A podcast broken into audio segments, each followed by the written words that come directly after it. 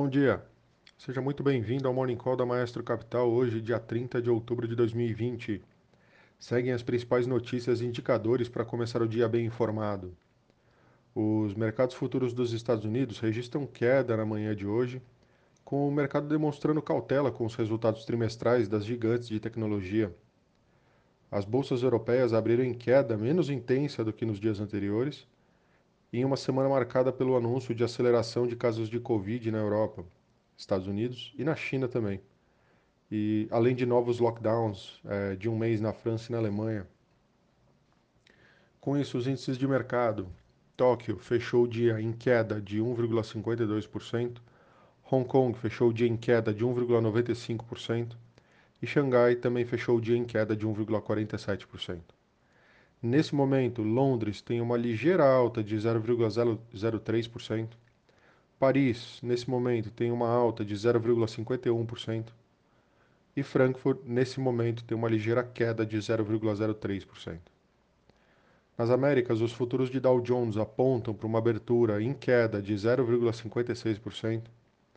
O S&P 500 aponta para uma abertura em queda de 0,58% e o Nasdaq aponta para uma abertura em queda um pouquinho maior de 0,99%. Na agenda hoje nós temos os números de desemprego no Brasil às 9 horas da manhã e nos Estados Unidos nós temos o PMI de Chicago é, referente a outubro, às 10h45 da manhã. Nos resultados em destaque, no Brasil nós temos Duratex, Gol e Paranapanema. Nos destaques internacionais, hoje nós temos Chevron, ExxonMobil, Ligan e Under Armour. Nos destaques locais, o BC anunciou o Pix Cobrança para emissão de QR Code. Segundo o BC, será possível emitir um QR Code para operações de pagamento imediato ou em data futura com informações sobre juros, multas e descontos. O lançamento do novo sistema está marcado para 16 de novembro. Além disso, aqui no Brasil ainda, o rombo nas contas públicas do governo chegou a 677,4 bilhões de reais no acumulado dos nove meses desse ano, é, com déficit primário de 76,154 bilhões de reais em setembro. O esperado era 77 bi, bem em linha. Foi pior desempenho para o mês da série histórica é, que teve início em 1997. Nos destaques internacionais, é, basicamente, hoje são, são os, os, resultados das empresas de tecnologia. O Google registrou um lucro líquido aí de 11,25 bi de dólar, é, beneficiado aí pelo desempenho dos anúncios das plataformas Google e YouTube. O lucro por ação ficou em 16, ficou em 16 dólares e 40 cents, ante a 10 dólares e 12 cents apurados entre julho e setembro. E acima da projeção aí do mercado, que era próximo de 11 dólares. É, no aftermarket, depois de ter re reportado os resultados, o, as ações do Google chegaram a subir aí 6,5%. É, já a Apple é, teve lucro líquido aí no quarto trimestre fiscal de 12,62 bi de dólar, com lucro de 0,73 centavos de dólar por ação, versus a expectativa aí de 71 centavos de dólar, com receita líquida recorde em, em 64,7 bi de dólar. No aftermarket, o ativo cedeu aí 4,21%.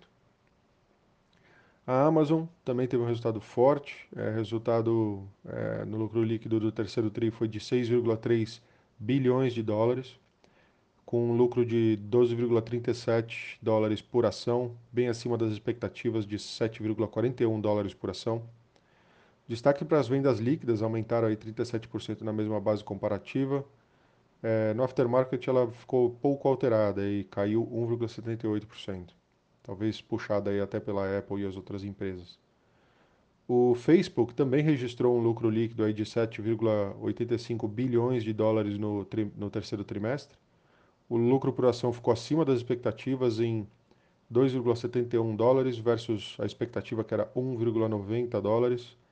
Apesar dos números positivos, a empresa também espera um cenário preocupante aí pela frente e no aftermarket o ativo também cedeu aí um pouquinho, chegando a cair aí 2,72%. E o pior deles, o Twitter, é, registrou lucro líquido aí de 28,7 milhões de dólares no terceiro trimestre. O lucro por ação ficou em 4 centavos de dólar, versus a expectativa aí que era 6 centavos de dólar. No aftermarket, o ativo despencou 17,53%. E falando das empresas, né, acho que hoje dá para falar apenas das locais, sendo Suzano reportou um prejuízo aí de 1,16 bilhões de reais, 42,1% abaixo das expectativas, que era de 2 bi de reais. É positivo, né?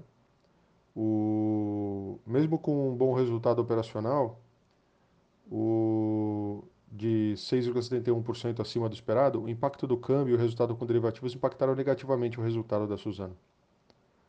Na transmissão paulista, é, ela pagará aí 344 milhões de reais em dividendos para quem tiver ações da companhia até o dia 4 de novembro. É, o pagamento correspondente aí a 0,52, arredondando 0,52 centavos é, por ação e será pago dia 13 de dezembro. Além disso, o, a construtora Paquimbu desistiu do seu IPO, que seria precificado ontem, devido às condições de mercado aí, provavelmente não atingiu o preço que ela gostaria. Então por hoje é isso. Bom dia, um abraço, bons negócios e bom final de semana.